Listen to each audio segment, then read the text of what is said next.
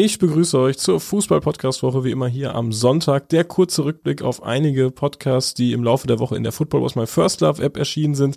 Den Anfang macht heute die Kategorie Football Was My First Love international, denn dort hat die zweite Staffel begonnen und äh, ich habe mich da in Salzburg mit zwei Mitgliedern von äh, Union Ultra Salzburg getroffen, die mir so ein bisschen Einblick gegeben haben in ihre persönliche Fankarriere, in die Entwicklung der Kurve, in die Entwicklung der Gruppe und das hat sehr viel Spaß gemacht und da möchte ich euch euch jetzt gerne einmal dran teilhaben lassen. Also mein persönliches ganz großes Highlight war das Europapokalfinale, also das UEFA Cup Finale gegen Inter, Inter Mailand und da bin ich auch mit meinem Vater hin, meinem Bruder hin, mit meinen damaligen Nachbarn sind wir da hingefahren, äh, eben mit äh, Headcooler und 25 Schals. Aber das war trotzdem ein cooler Ausatzfahrt. Das in Wien war das, ne? Das Na, äh, in Mailand. Ach so, also das, Rückspiel, das, Rückspiel. Ja, okay. das, das Heimspiel war in Wien, weil das Stadion Lehn zu klein war. Das äh, Rückspiel war dann in Mailand und, und da bin ich dann mein Vater eben hingefahren und mein Bruder.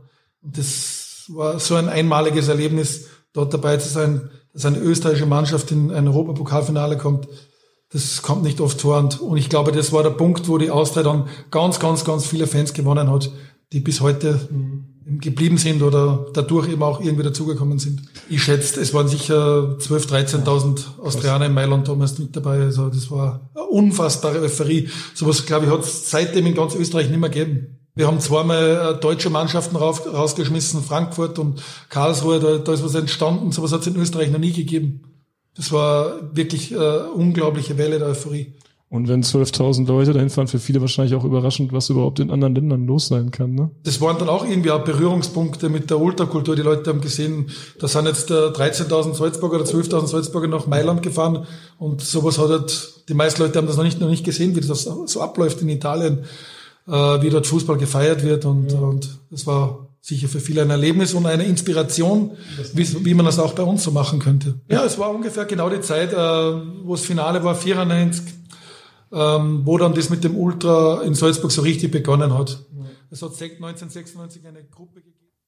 Das war Football was my first love international. Weiter geht es mit dem Kleeblatt Echo aus Fürth, denn dort ist im Laufe dieser Woche ein Interview erschienen über die Ultrabewegung in Fürth, die es mittlerweile schon seit 30 Jahren gibt. Das kommt daher, weil sich ein Fanclub 1991 gegründet hat mit dem Namen Ultras 91 und der diese Begrifflichkeit Ultra quasi erstmalig am, am Ronhof eingeführt hat. Und äh, in dem Podcast-Format gibt es verschiedene Stimmen aus verschiedenen Zeiten und äh, die auf die Entwicklung der Fanszene zurückblicken, die auf damalige Probleme zurückblicken, die es vielleicht heute so nicht mehr gibt. Es ist sehr interessant geworden. Ich habe es mir sehr gerne angehört und deswegen gibt es ja auch einen kleinen Ausschnitt vor 30 Jahren. Wie war das damals ähm, und was war vielleicht auch so euer Beitrag zur Ultrakultur zu 30 Jahren Ultra in Fürth? Ja, wie ich schon versucht habe anzudeuten, das war eine komplett andere Zeit. Also das kann man sich überhaupt, das kann ich mir selber überhaupt nicht mehr vorstellen, wie das damals eigentlich war, wenn ich ehrlich bin. Ich glaube, der Haupt Hauptunterschied war, es war Leben komplett ohne Internet. Also selbst wir und meine Generation, wenn wir irgendwie Informationen brauchen oder die Informationsbeschaffung, das ist ja Sache von meistens zehn Sekunden irgendwie auf dem Wischtelefon rumdrücken und dann hat man eigentlich die Information, was man braucht und noch tausend Informationen mehr, die man eigentlich gar nicht braucht. Bei uns damals gab's das halt nicht. Also wenn man sich Informationen über andere Fanszenen oder so beschaffen wollte, dann musste man entweder da hinfahren oder halt auf irgendwie versuchen, irgendeinen Fanzine oder einen Infoflyer oder eine Postkartencollage oder irgendwas aufzutreiben. Oder es ist einem zufällig in die Hände gefallen und dann hat man versucht, da weiter Informationen irgendwie zu bekommen. Das, das kann man sich nicht mehr vorstellen heute. Und auch die, die Kontaktaufnahme ist ja völlig hat sich ja völlig geändert in der Zeit, die Kommunikation. Also wenn wir damals von irgendjemandem was wollten, dann musste man dem tatsächlich einen Brief schreiben und in den Briefkasten werfen und schauen, was dann passiert. Und das war natürlich äh, ein Prozess, der, der teilweise sich über Wochen, wenn nicht sogar Monate hingezogen hat. Also das war nicht so, heute eine E-Mail schreiben und am nächsten Vormittag hat man eine Antwort. Das war einfach langwieriger, langsamer schwerer an Informationen zu kommen und natürlich auch sich selber zu präsentieren, ist natürlich heute ein ganz anderes Level. War eben dieses Mittel dieser, dieser Postkartencollagen damals ein, ein Mittel, sich selbst zu präsentieren. Da sind halt auf Postkartengröße irgendwie Fotos zusammengeklebt und kopiert oder gedruckt worden. Und das, so hat man das dann mit, mit anderen getauscht und, und so hat man sich präsentiert. Heutzutage hat, wenn man will, kann man sich hunderte von Bildern aus der spanischen vierten Liga anschauen innerhalb von ein paar Mausklicks. Unvorstellbar gewesen damals. Also ein Aspekt, den ich total interessant fand, auch in unserer Diskussion, den ich vielleicht jetzt nochmal gerne raus ein bisschen mehr äh, zur Geltung kommen lassen möchte, ist, du hast damals, du hast mal gesagt, was man halt damals gemacht hat, da musste man am Ende auch dafür einstehen dann.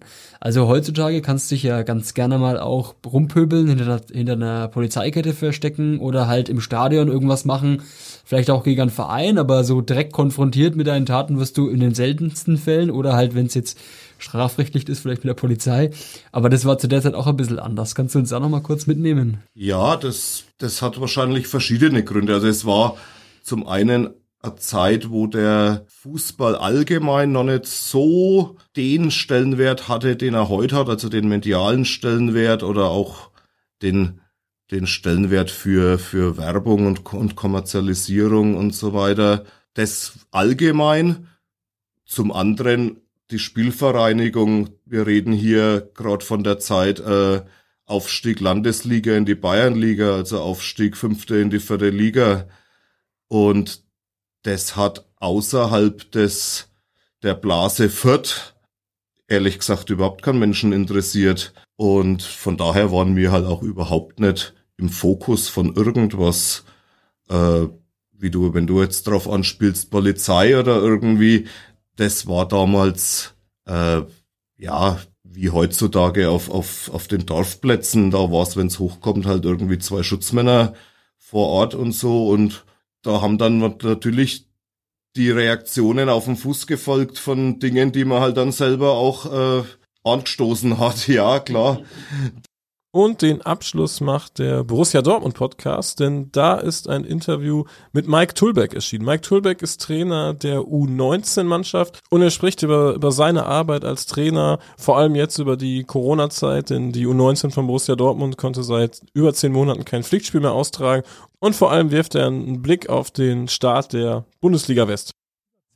Monatelang hatte unsere U19 kein Pflichtspiel mehr. Am vergangenen Wochenende hatte das Warten dann endlich ein Ende.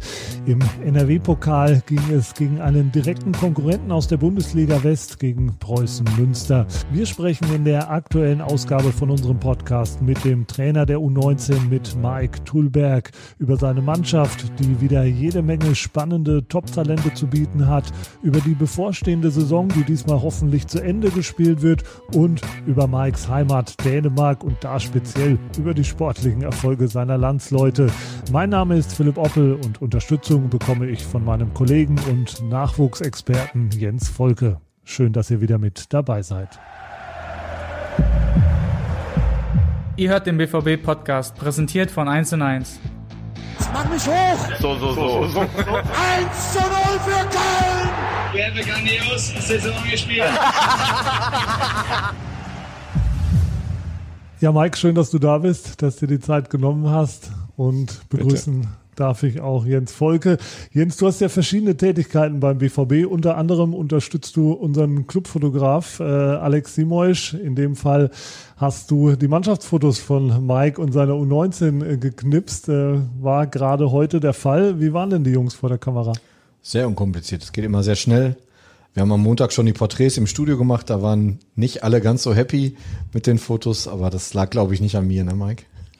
Nee, also Jens hat mir äh, äh, sichergestellt, dass äh, heutzutage gibt ja Photoshop, deswegen, also ich, ich bin fest davon überzeugt, dass die Fotos, die werden am Ende gut aussehen. Ich habe schon gehört, ne? Ihr wart ein bisschen unzufrieden, ne? ihr saht ein bisschen zu füllig aus, ne? Ja, ich glaube, das lag eher an die anderen Trainerteam. Ich hätte vielleicht nicht das Weitwinkelobjektiv nutzen. Musste jetzt denn laut werden? Ist er streng als Fotograf? Jens? Ja. Nein, ich glaube, wir haben auch so den Laden im Griff, deswegen glaube ich, so wie Jens sagte, es, es war das überhaupt kein Thema. Und bei dir auf der Beliebtheitsskala, so Fotoshootings, kommt gleich nach Interviews und Podcasts, ne? Ach, also, ja, können wir so stehen lassen.